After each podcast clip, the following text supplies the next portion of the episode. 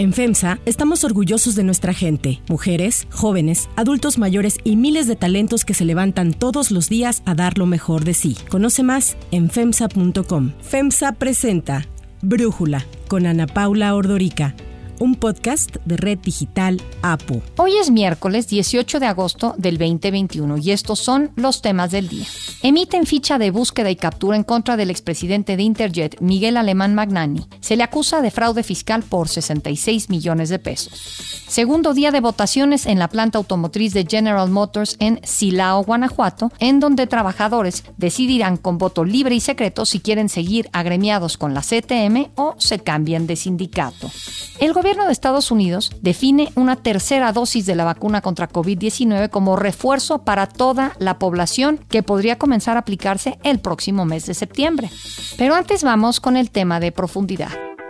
Con la llegada a Kabul de Abdul Ghani Baradar, cofundador y líder de facto de los talibanes, el mando de Afganistán está más que claro, es de los talibanes. Entre la población hay miedo de volver a la crueldad que prevaleció en ese país la última vez que tuvieron el poder, de 1996 al 2001. La población más vulnerable, quienes más temen por su presente y futuro, son las mujeres afganas, que en estos 20 años de intervención estadounidense pudieron probar un poco de libertad y derechos que ahora no saben si se les van a arrebatar. La interpretación del Corán que hacen los talibanes implica 29 prohibiciones muy concretas para las mujeres. Las voy a enumerar una a una porque realmente vale la pena conocer el detalle de lo que se les prohíbe a las mujeres para que no quede en duda lo draconiana que es esta visión. La primera es la prohibición del trabajo femenino fuera de sus hogares. Solo unas pocas doctoras y enfermeras tienen permitido trabajar en algunos hospitales en Kabul. La segunda es la prohibición de cualquier tipo de actividad fuera de casa, a no ser que sea acompañada de su mahram, el parentesco cercano masculino, que puede ser el papá, el hermano o el marido. Tercera, prohibición de cerrar tratos con comerciantes masculinos. Cuarta, prohibición de ser tratadas por un médico masculino.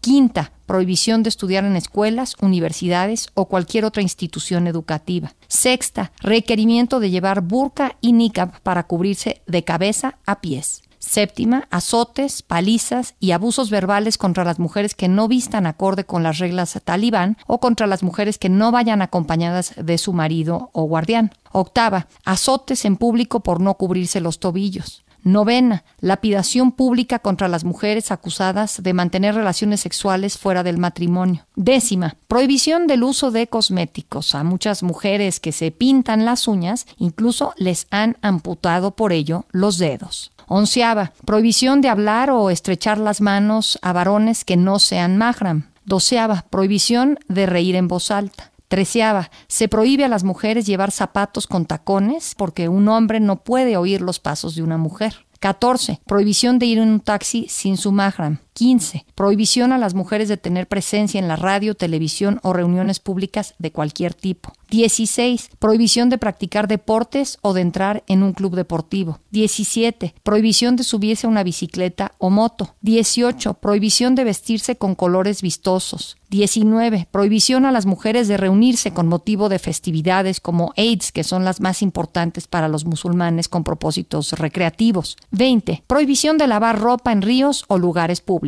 21. Modificación de toda la nomenclatura de calles y plazas para que no tengan la palabra mujer. 22. Prohibición de asomarse de los balcones de sus casas. 23. Opacidad obligatoria de todas las ventanas para que las mujeres no puedan ser vistas desde fuera de sus hogares. 24. Prohibición a los sastres de tomar medidas a las mujeres y de coser ropa femenina. 25. Prohibición de acceso a baños públicos. 26 prohibición de viajar en el mismo autobús en el que van hombres. 27. Prohibición de usar pantalones acampanados aunque vayan debajo de la burca. 28. Prohibición de fotografiar o filmar a mujeres. No pueden aparecer en fotografías y videos. No existen. 29. Prohibición de publicar imágenes de mujeres impresas en revistas y libros o colgadas en los muros de casas y tiendas. Los talibanes han dicho que en esta ocasión aplicarán la ley islámica hacia las mujeres de una manera muy distinta a como ocurría cuando estuvieron al mando en los noventas. Uh, the, the, female, the woman uh, can uh, continue their lives uh, and we will not say anything for them. They can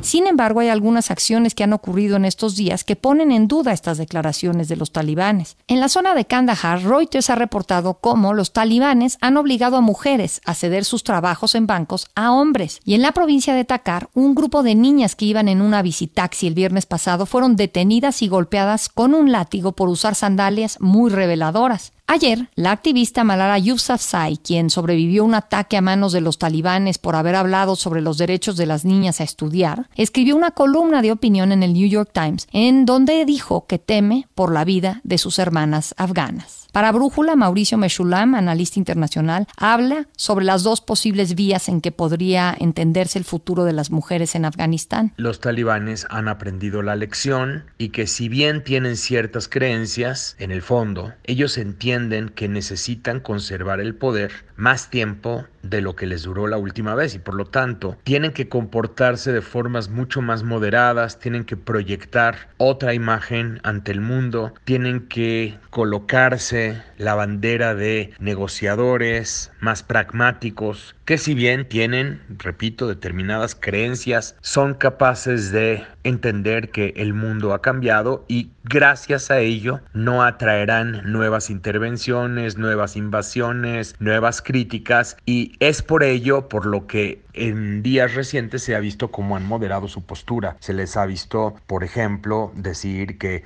ninguna persona recibirá ninguna clase de venganza, que la propiedad de las personas está garantizada, que no van a interferir con los medios de comunicación. La otra visión dice que pues los talibanes son lo que son y que finalmente tienen estas creencias que irán por encima de cualquier alternativa pragmática o cualquier intento por generar propaganda de pragmáticos y que en realidad en el momento en que sientan estabilidad y que hayan negociado adecuadamente lo que tienen que negociar con países como Rusia, países como China, otros países de la región como Pakistán, en ese momento se sentirán lo suficientemente empoderados y seguirán implementando sus creencias. Pareciera que en realidad lo que vamos a ver es una combinación de ambas cosas. Ayer, en la primera conferencia de prensa que ofreció el nuevo liderazgo talibán a través de su vocero, Sabihullah Mujahid, prometió que van a gobernar conforme a los derechos de las mujeres enmarcados en la Sharia o ley islámica con tolerancia. The Islamic Emirate of Afghanistan is committed to the rights of women within the framework of Sharia.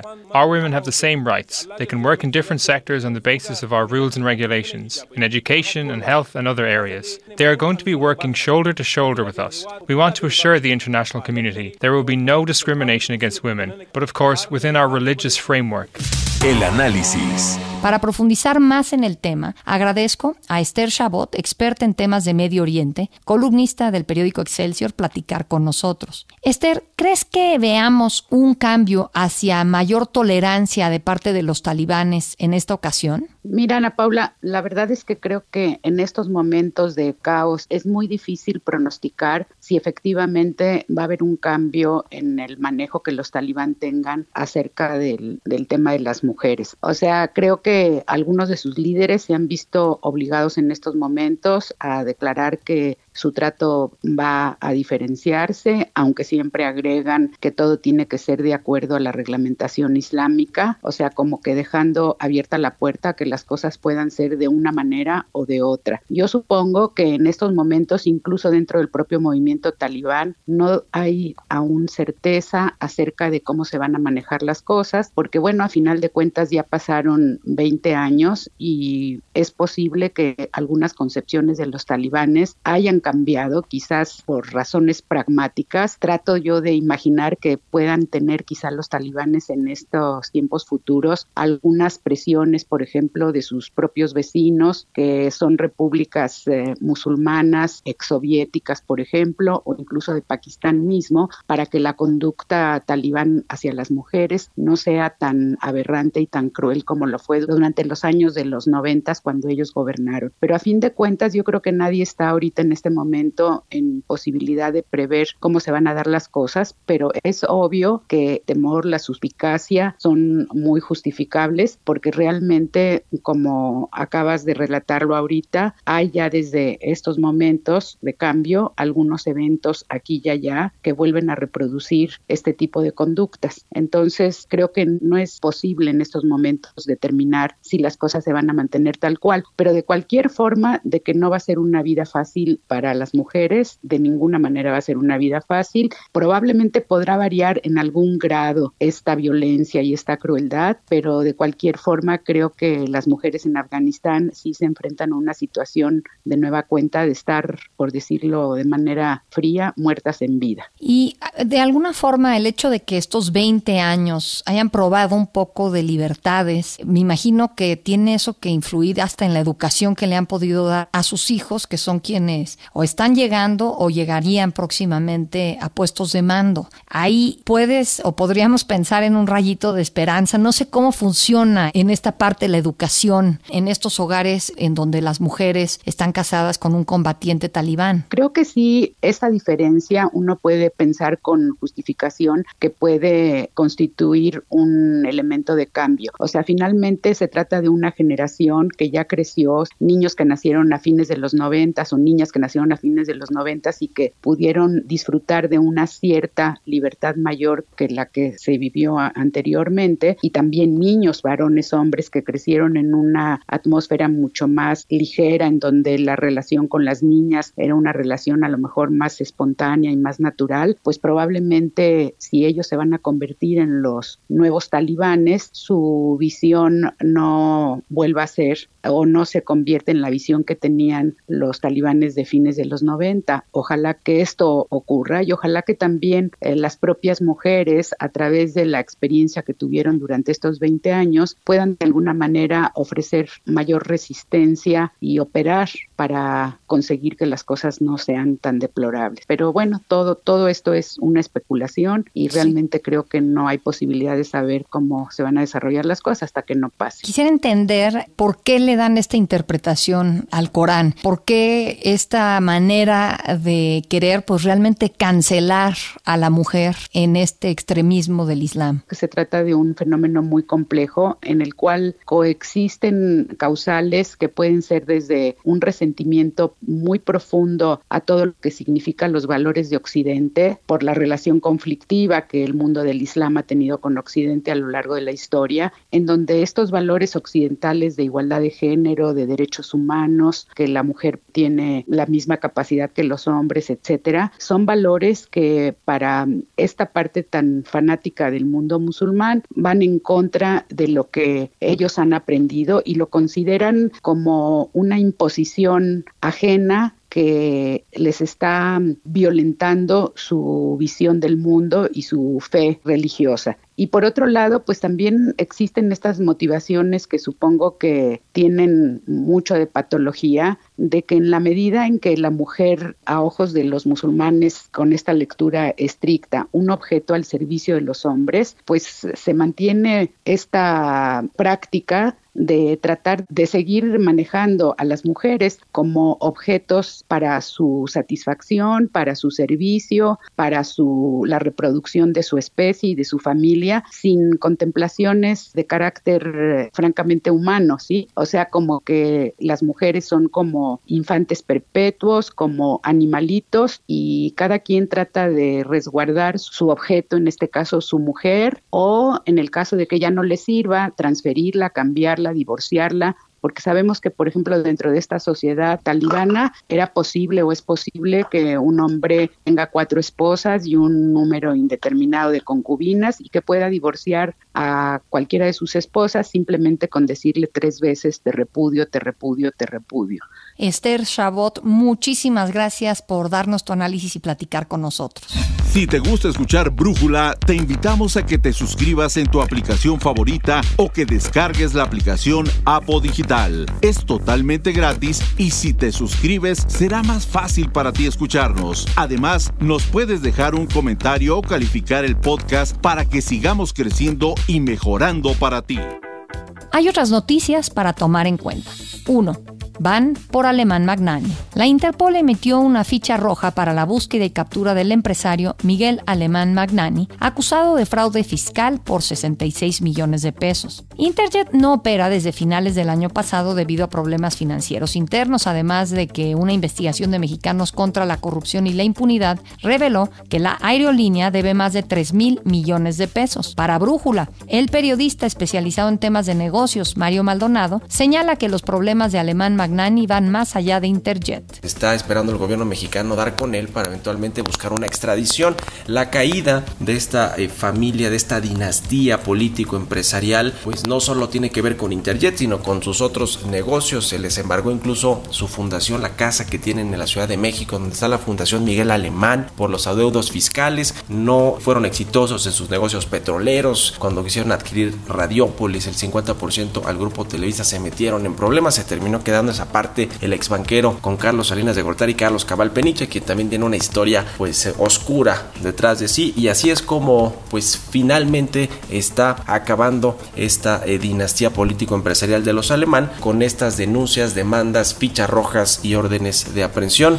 2. Contrato laboral, prueba para el TEMEC. Los más de 6.400 empleados de la planta de General Motors en Silao, Guanajuato, concluyen hoy la votación para definir si quieren seguir agremiados con la CTM o se cambian de sindicato. La votación, que inició este martes, llega después de meses de acusaciones entre el sindicato Miguel Trujillo López y la Confederación de Trabajadores de México, la CTM. La disidencia ha señalado que el gobierno de la 4T ha metido las manos en el proceso al querer tener el control del sindicato. También acusa la injerencia de sindicatos extranjeros en el proceso. Fue en abril cuando una primera votación del contrato colectivo fue invalidada por la Secretaría del Trabajo debido a presuntas irregularidades, lo que llevó a que México y Washington anunciaran el mes pasado un curso de reparación tras la solicitud de revisión que Estados Unidos envió el 12 de mayo por las irregularidades detectadas. Para esta nueva votación, el Instituto Nacional Electoral participa como observador tras recibir la petición de la Secretaría del Trabajo y la Organización Internacional del Trabajo. Lorenzo Córdoba señaló que la misión que participa en la observación solo rendirá un informe sobre el desarrollo de las votaciones, ya que no es un ejercicio que el INE esté organizando. México tiene hasta el año 2023 para que todos los sindicatos de empresas con inversiones de los países socios del TEMEC realicen procesos democráticos para la determinación de sus liderazgos sindicales y la aceptación o rechazo de los contratos colectivos de trabajo vigentes. La votación en la planta de General Motors se da en el marco del Tratado Comercial entre México, Estados Unidos y Canadá, el TEMEC, por lo cual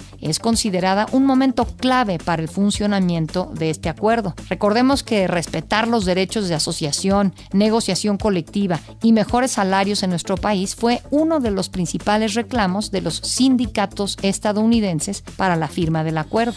3. Dosis de refuerzo contra COVID. El gobierno de Estados Unidos podría anunciar en los próximos días la nueva campaña de vacunación para dosis extra contra COVID-19, la cual podría comenzar a aplicarse a mediados de septiembre y estaría considerada para ser recibida ocho meses después de haber completado el esquema de vacunación. Las autoridades estadounidenses planean que la tercera dosis sea de la misma vacuna que ya se recibió, Moderna o Pfizer, mientras que las personas que recibieron la de Johnson Johnson de una sola dosis también podrían recibir una dosis de refuerzo aunque se siga analizando y recopilando más información sobre ello. Para Brújula, el doctor Alejandro Macías, infectólogo e investigador de la Universidad de Guanajuato, nos da su punto de vista. De hecho, lo más probable es que en el futuro prácticamente todos lleguemos a tener necesidad de más dosis de las vacunas. Probablemente, de hecho, el virus que está cambiando va a necesitar que nos estemos revacunando periódicamente en un lapso que tendrá que establecerse en el futuro. Creo que depende mucho la necesidad al final o la justificación de esa necesidad de la cantidad de vacuna existente. Por ejemplo, en los Estados Unidos en este momento pudiera ya ser justificable para reforzar la inmunidad de gente que tenga enfermedades que reduzcan su capacidad de respuesta inmune. Pero en lugares como en México, por ejemplo, en donde mucha gente de 18 años o más todavía no tiene ni siquiera la primera dosis, yo creo que no debemos hablar de dosis adicionales o refuerzos hasta que no tengamos a la mayor parte de los adultos ya vacunados para pensar en dosis de refuerzo posteriormente o inclusive también la vacunación de jóvenes y eventualmente de niños. Yo soy Ana Paula Ordorica. Brújula lo produce Batseba Feitelson. En la redacción, Elizabeth Rangel. En la coordinación, Christopher Chimal. Y en la edición, Omar Lozano. Yo los espero mañana con la información más importante del día. Oxo, Farmacias ISA, Cruz Verde, Oxo Gas, Coca-Cola FEMSA, Invera, Torrey y PTM son algunas de las muchas empresas que crean más de 245 mil empleos tan solo en México y generan valor como parte de FEMSA. FEMSA presentó Brújula con Ana Paula Ordorica, un podcast de Red Digital APO.